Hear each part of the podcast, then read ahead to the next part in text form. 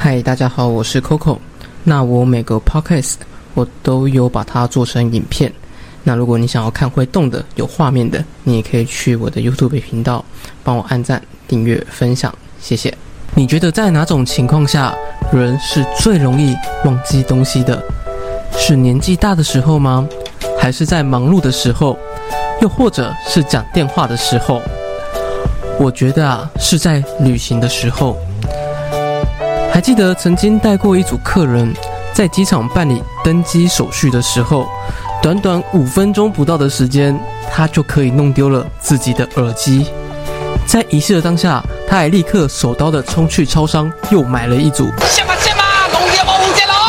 然而，在登机口前再次与他碰面的时候，他新买的耳机又不翼而飞了。害我都好想在他旁边摆摊卖耳机了。更别提他还是位律师。好了，今天就来跟大家分享一下之前带埃及团的经历，让大家可以在出国之前先解解渴，顺便让大家知道人在享受旅途的时候，健忘起来是有多么可怕。老公，你记不记得有一招从天而降的掌法？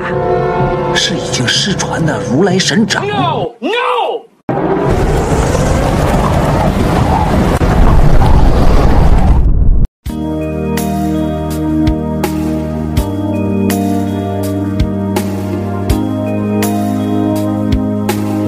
大家好，我是 Coco。这频道主要就是分享一些商业故事，以及偶尔做一些带团遇到的事情。喜欢的话，再请帮忙订阅、分享小铃铛。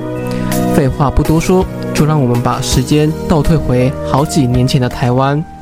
在那时候，不止没有疫情，韩市长还在率领着高雄在太平岛挖石油呢。放马过来！更别提超前部署的阿忠了。还可以一起吃饭、喝酒、开 party。世界怎么跟得上台湾呐？而那个时候，我则是默默的在第一行下确认所有团员的资料，并等候大家的到来。还记得那是一个风雨交加的夜晚，嘈杂的雷声响彻了这宁静的漆黑。在出门到机场前，我又再次翻了翻农民历，看看星座书。占卜看看这次带团的运势，唉，没想到一看就出大事了。团员里面与我不合的星座竟然占了四分之三以上，我就知道这次出团不会太平静了。先帮大家科普一些埃及小知识：埃及适合旅游的时间为十月到三月，这时候去不仅可以享受到明媚的阳光，还不会让你感受到。酷暑般的炎热。另外，埃及是回教国家，所以基本上啊，你在这边几乎不会看到猪肉料理。如果你要带泡面去吃，也是 OK 的。但是，请千万千万记得不要带有猪肉 logo 的，不然可能会造成不必要的麻烦。因为曾经有位团员就带了满汉的葱烧猪肉面，然后我们就在海关那边学习古人指鹿为马的精神。指猪为牛卡了半个小时，所以请大家千万千万要记得。让我们把场景拉回埃及，在抵达首都开罗之后，这趟四大古文明之旅也从此正式开始。车上的时候，我们便先把景点的一些注意事项先跟大家说明，像是如果有人在景点跟你搭讪，或是要帮你拍照，请先有个认知。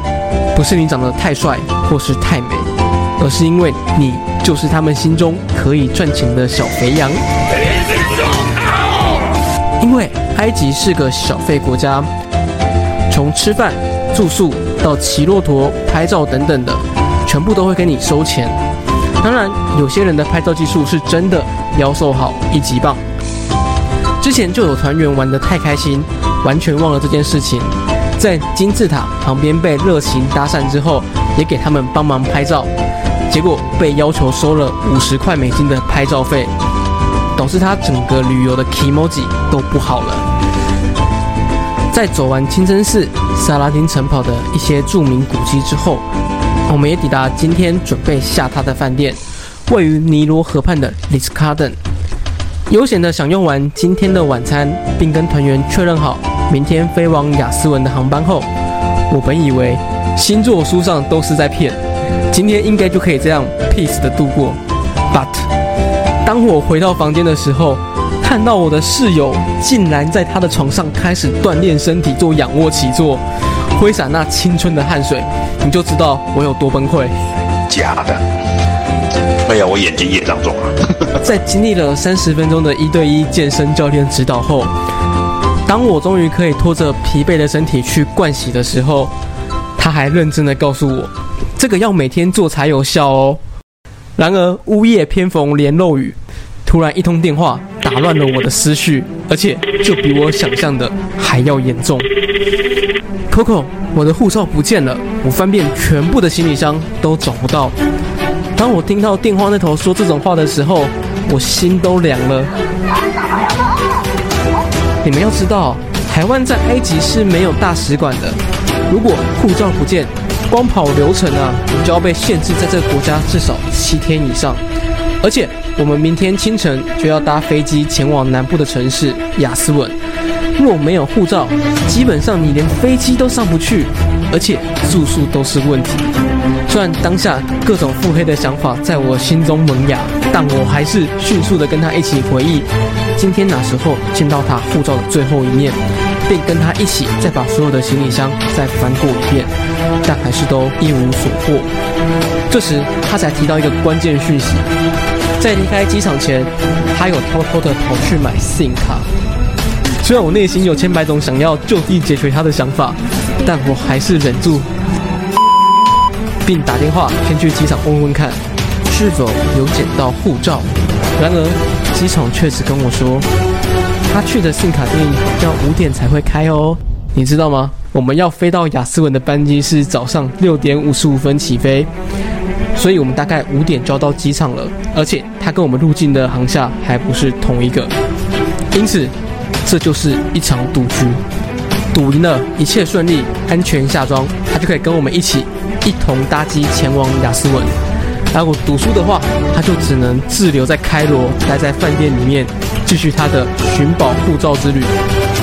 好险，爱笑的人运气从来不会太差，最后还是顺利的在信卡店找到了他遗失的护照，并且一同顺利的赶上飞机。